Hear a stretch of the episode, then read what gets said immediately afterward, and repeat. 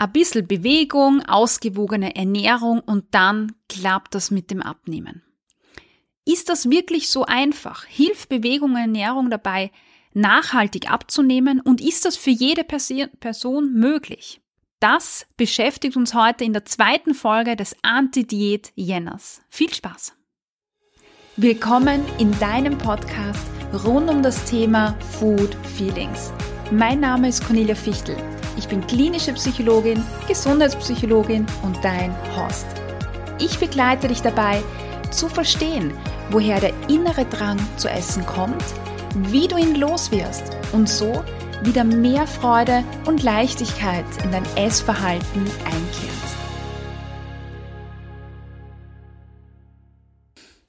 Im Jänner feiert die Diätindustrie ihre Hochphase.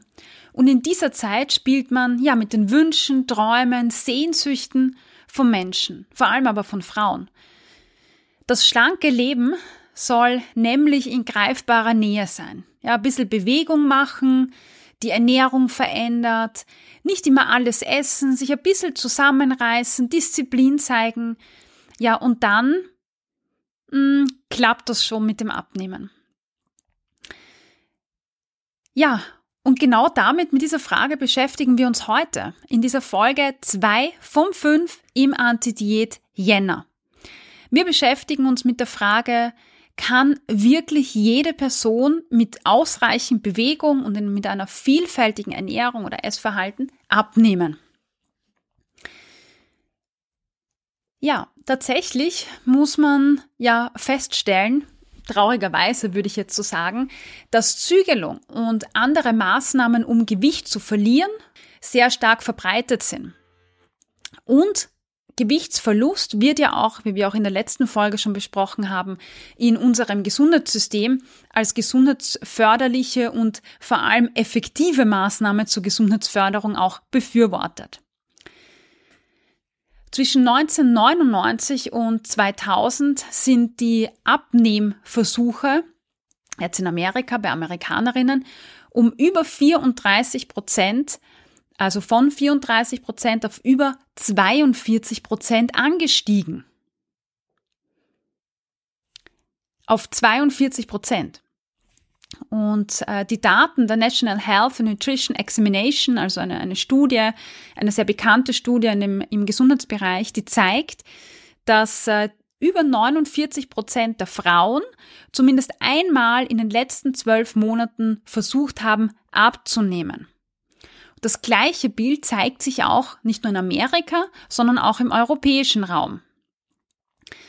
In einer Analyse von 72 Studien mit mehr als einer Million Menschen haben circa 42 bis 44 Prozent der Menschen angegeben, dass sie aktuell versuchen abzunehmen. Und jetzt stelle, jetzt müssen wir uns die Frage stellen, wenn die Menschen seit 1999 versuchen oder, oder mehr, stärker versuchen abzunehmen und die Abnehmversuche auch steigen und 44 Prozent der Bevölkerung versucht jetzt abzunehmen circa. Warum zum Teufel gehen die, geht das Körpergewicht, wenn es wahr ist, in der Bevölkerung immer weiter nach oben? Also irgendwas passt da nicht zusammen. Und das müssen wir uns jetzt gemeinsam näher anschauen, um hier hm, eine Antwort drauf zu finden. Es gibt nämlich tatsächlich eine sehr, sehr große Anzahl an Studien, die zeigt, dass Gewichtsreduktionsmaßnahmen erfolgreich sind. Und vielen, vielen, vielen Menschen gelingt dieses Gewicht, das sie abgenommen haben, auch aufrechtzuerhalten. Naja, einige Monate oder ein Jahr circa. Und dann verändert sich das komplette Bild. Langzeitstudien, das sind Studien, die über ein Jahr hinausgehen, die zeigen nämlich, dass ähm, ein Drittel der Personen, die versuchen abzunehmen, im ersten Jahr wieder das Gewicht, das sie abgenommen hat, zunimmt. Zwei Drittel wiegen, äh, zwei Drittel nehmen in den nächsten, also innerhalb der ersten fünf Jahre wieder zu. Also der Großteil im ersten Jahr, der nächste im zweiten, dritten, vierten Jahr. Das heißt, ein beträchtlicher Anteil der Menschen nimmt das Gewicht, das sie verloren haben, wieder zu Und ein großer Anteil davon wiegt nach der Diät sogar mehr als vor der Diät. Und vielleicht kennst du das auch von dir selbst, dass du bei deiner ersten Diät, die du versucht hast zu machen oder die du gestartet hast, jetzt rückblickend ein viel niedrigeres Körpergewicht hattest als heute, vielleicht nach 20 oder 30 Diäten.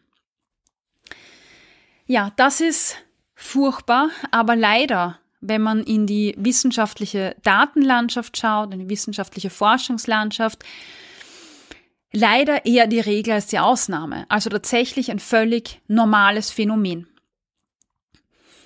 Auch in den ähm, Therapieleitlinien äh, zur Therapie mit Menschen, äh, von Menschen mit Diabetes äh, mellitus Typ 2 äh, von der Deutschen Gesellschaft für Ernährung übrigens, also der Deutschen Diabetesgesellschaft, sorry, die weisen darauf hin, dass circa 80 Prozent dieser Maßnahmen, Lebensstilmodifikation oder Lebensstilveränderung oder Abnehmvorhaben, wie auch immer du das nennen möchtest, 80 Prozent scheitern. Unabhängig davon, ob du die Diät oder das Abnehmprojekt alleine angehst oder mit Psychologinnen, Ärztinnen, Diätologinnen, Diätassistentinnen, völlig egal. 80 Prozent nehmen das Gewicht wieder zu. Es ist, ist arg. Es gibt eine Studie aus dem Jahr 2015, das war ein Forscherteam, die haben die sich diese Zahlen angeschaut ja, und haben dann eine, eine neue Studie durchgeführt, in der sie sich die Frage gestellt haben, Moment einmal, wenn 80 Prozent der Menschen halt das Gewicht wieder zunehmen in den ersten ein bis vier Jahren, wie hoch ist dann eigentlich die Wahrscheinlichkeit, dass eine Person mit äh, einem hohen Körpergewicht beziehungsweise mit einem BMI, der, der als adipös eingestuft wird, ähm, 5% von ihrem Ausgangskörpergewicht verlieren und halten kann oder sogar in ein Normgewicht fällt. Ja, und dazu, ich beschreibe dir mal kurz die Studie ein bisschen. Ähm, das war in Amerika die Studie, wurde im Jahr 2015 durchgeführt und äh, um die Daten zusammenzubekommen, wurde eine Datenbank verwendet, wo Patientendaten aus Primärversorgungseinrichtungen drinnen waren. Also sowas wie ähm, äh, Daten vom Allgemeinärzten, also von Hausärzten. Ja, und das waren quasi Daten aus über 700 Hausarztpraxen oder allgemeinmedizinischen äh, Praxen. Und äh, insgesamt waren das Gesundheitsdaten von über äh, 314.000 Personen. Darunter 76.000, also über 76.000 laut BMI adipöse Männer und über 99.000 adipöse Frauen. Alle Patienten in dieser Studie waren 20 Jahre oder älter. Für jede Person waren mindestens drei BMI-Aufzeichnungen vorhanden, also in dieser Patientenakte quasi. Und die Gewichtsentwicklung, also diese BMI, äh, Einträge ähm, sind, äh, haben stattgefunden zwischen 2004 und 2014. So. Menschen mit bariatrischen Operationen sind ausgeschlossen worden, damit sie die Ergebnisse nicht verfälschen. So. Jetzt hat man das analysiert und geschaut, okay, 2004 eine Person mit diesem BMI, so ein hoher BMI, wie hoch ist die Wahrscheinlichkeit, dass sie zehn Jahre später oder im Zeitraum äh, abnimmt oder das abgenommene Gewicht hält zum Beispiel. Und jetzt halte ich fest, ähm, nur 2,25 Prozent der Frauen, 2,25 Prozent und 1,66 Prozent der Männer haben ihr Gewicht innerhalb der neun beobachteten Jahre reduziert. Von den Personen, die 5% von ihrem Körpergewicht verloren haben, haben über 50% innerhalb von zwei Jahren und 78% innerhalb von fünf Jahren wieder zugenommen.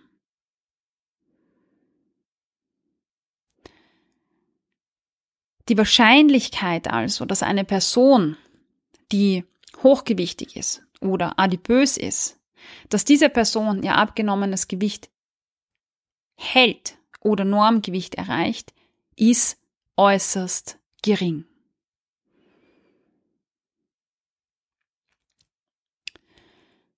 Ich weiß, dass wenn ich das jetzt so sage, dass das für viele, die das äh, jetzt hören, oder auf YouTube gibt es das Video übrigens dazu, sehen auf YouTube, ähm, ein harter Brocken ist und schlimm ist und vielleicht so einen Stein verursacht. Und ähm, ich kann wahrscheinlich nicht einmal im Ansatz nachvollziehen, wie schlimm das sein muss. Echt nicht. Und gleichzeitig möchte ich ja trotzdem darauf hinweisen oder äh, einfach sagen, dass das wahrscheinlich keine Neuigkeit für dich ist, wenn du davon betroffen bist. Weil wenn du davon betroffen bist, dann wirst du genau das jahrelang schon beobachtet haben. Vielleicht seit deiner Kindheit, vielleicht erst seit fünf Jahren oder kürzer. Aber in der Regel wirst du das beobachtet haben. Und in der Regel wirst du dir vielleicht gedacht haben, ich bin zu schwach, weil das sagen ja alle. Ne? Man ist zu undiszipliniert, zu faul, zu dieses, zu jenes. Und du wirst vielleicht Jahre, Wochen oder Monate damit verbracht haben, dir selber die Schuld zu geben. Dir selber zu sagen, dass du es nicht hinbringst, dass du falsch bist. Und ich will dich mit dieser Studie, die ich dir jetzt nicht, äh, die ich dir jetzt gesagt habe, möchte ich dich nicht demotivieren und dir nicht vermitteln, wie aussichtslos alles ist, sondern ich möchte dir vermitteln, dass es nicht deine Schuld ist. Wenn nämlich 80 Prozent der Abnehmvorhaben scheitern, ja, und die Menschen mehr wiegen als vorher, 80 Prozent, nicht nur du, sondern 80 Prozent, dann liegt das Problem nicht bei dir, dann liegt das Problem an Abnehmvorhaben. Und das ist mir irrsinnig wichtig, dir zu sagen. Okay? Und das, was ich jetzt auch gesagt habe, ähm, das ist jetzt auch keine Neuigkeit eigentlich. Ja, aber wir wollen es einfach in der, in, unter Fachkräften, unter Fach, in Fachkreisen ignorieren wir das einfach und machen weiter, weil die Vorstellung, dass wir das nicht mehr tun, ja, vor der haben wir alle Angst. Aber zum Beispiel auch der Verein Obesity Canada, ja, das ist ein Verein kanadischer äh, bariatrischer Chirurgen und Internisten, die schreiben, Mm, der, die, der Gewichtsverlust, ja, der möglich ist für viele Menschen, liegt circa bei drei Prozent oder maximal fünf Prozent vom Körpergewicht.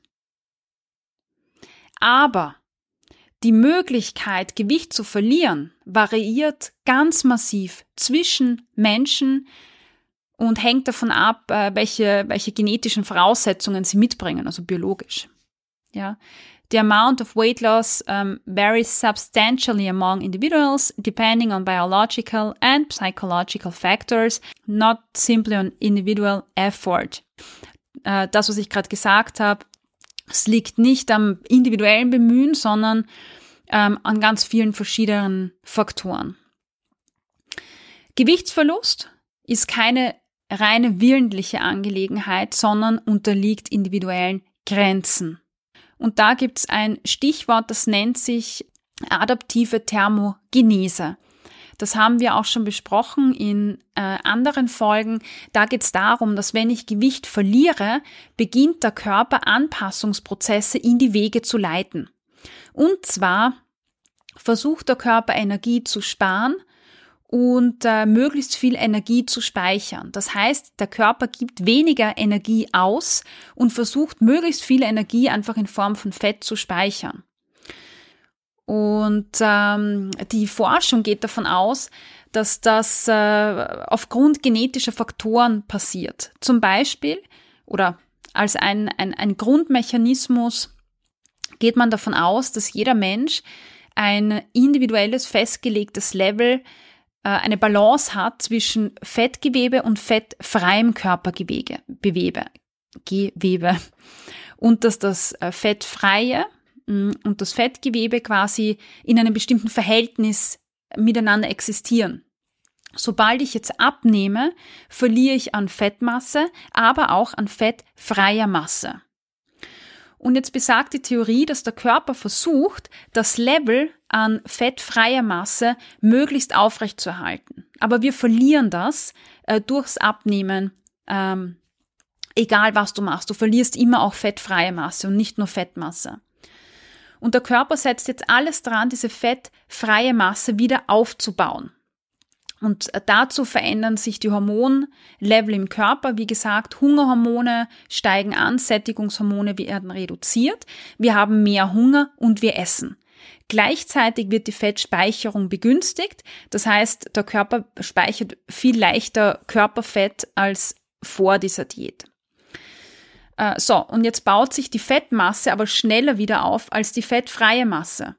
Und bis quasi die fettfreie Masse wieder hergestellt ist, habe ich einfach einen Überschuss an Fettmasse. Man nennt das äh, Fat Overshoot. Und so passiert das, dass man erstens mehr Fett nach der Diät hat als vorher. Ähm, das ist auch der Faktor, warum ich dann mit der Zeit mit jeder Diät äh, an Körpergewicht auch zunehme. Ja. Und warum es immer schwieriger wird, abzunehmen. Und das ist ein, ein Effekt, der ist schon lang kein Geheimnis mehr. Das wissen wir. Und ähm, deshalb ist es so wichtig äh, zu sagen, okay, eigentlich ähm, geht es um Gesundheit. Ja, wir wollen jetzt zum Beispiel, wenn es um Bewegung geht, ja, viele machen Bewegung, damit man abnimmt. Ja, und sobald man abgenommen hat oder sobald eine schlechte Phase kommt, nach dieser Abnehmphase, wo man sich dann denkt, jetzt ist eh schon wurscht, mache ich dann auch keine Bewegung mehr. Und all das trägt dazu bei, dass eigentlich äh, Gewichtsverlust nicht die Gesundheit fördert, ja, beziehungsweise auch nicht äh, ähm, quasi jeder Gewicht verlieren kann, sondern wir eigentlich ja zunehmen und die Gesundheit damit gar nicht gefördert wird. Ja, übrigens im Anti-Diät-Jänner gibt es in der Achtsam Essen Akademie auch ein Kaffeekränzchen genau zu diesem Thema und zwar mit der lieben Dr. Anthony Post von dem Podcast Ist doch, was du willst nur für Mitglieder aus der Achtsam Essen Akademie. Die bekommen auch zu dieser Podcast-Folge wieder ein wunderschönes Worksheet, wo wir uns diesem Thema widmen. Und ja, ich möchte dich daran erinnern, wenn du dabei sein möchtest in der Akademie, gibt es den Rabattcode für dich Anti-Diät mit großem A und großem D und Umlaut A 2024 und du bekommst minus 10% auf deine Mitgliedschaft. Ja, kommen wir zu der Frage zurück. Jeder kann Gewicht verlieren und so auch du. Ähm, jein, ja. Ähm, wir haben gesagt, 80 Prozent der Menschen ähm, scheitern mit dem Vorhaben. Ja, und dann liegt's nicht an der Person selber, es liegt nicht an dir, sondern es liegt daran, dass der Körper alles, alles, alles dafür tut, dass er das ursprüngliche, die ursprüngliche Balance äh, im Körper aufrechterhält. Und deshalb ist es fast unmöglich, ähm, Gewicht zu verlieren, weder mit Fachkräften noch mit Ärzten und Psychologen. Die Effekte sind immer die gleichen langfristig. Ja, das zeigen die Daten schwarz auf weiß. Auch die chirurgische Arbeitsgemeinschaft Adipositas-Therapie und metabolische Chirurgie der Deutschen Gesellschaft für Allgemeine und Viseralchirurgie fassen in ihrem Adipositas-Leitfaden zusammen, dass bei der Adipositas-Behandlung die Verbesserung von Gesundheitszustand und der Lebensqualität im Vordergrund steht und nicht lediglich die Gewichtsreduktion. Auch weisen Sie in dem Fach, in dem Leitfaden darauf hin, dass Gewichtsreduktion nicht für alle Patienten ein Ziel sein muss. Also ein Hochgewicht ja, ist nicht Willensschwäche, sondern ein Resultat ja, aus einem komplexen Zusammenspiel zwischen Hormonen, ähm, epigenetischen Faktoren, medizinisch, so, sozioökonomischen Faktoren, psychologisch, kulturellen, also ein ganz, ganz großer Mix an Einflussfaktoren kommt hier zusammen und bestimmt das Körpergewicht. Äh, und Studien kommen tatsächlich zu dem Schluss, dass ähm, das Halten von einem Körpergewicht einfach viel, viel wichtiger ist als dieses ständige Auf- und Abnehmen, weil das, also auf, äh, ab und zunehmen, mh, mm, weil das macht auch etwas mit unserem Körper. Also das Halten vom Körpergewicht ist was ganz, ganz Wichtiges und das kannst du machen, indem du gesunde Verhaltensweisen pflegst. Bewegung, Ernährung, mentale Gesundheit, ein freundlicher Umgang mit dir selber, Ähm, das ist das, was wichtig ist und nicht nur das Körpergewicht per se. Ich hoffe, du konntest dir heute wieder einige Inputs mitnehmen, mit denen du an deinen Food Feelings arbeiten kannst. Gib mir Feedback auf Apple Podcasts oder Spotify und verrate mir, was dir besonders geholfen hat. Außerdem kannst du dich mit mir auf Instagram vernetzen unter Cornelia-Fichtel. Alle Links findest du in den Show Notes.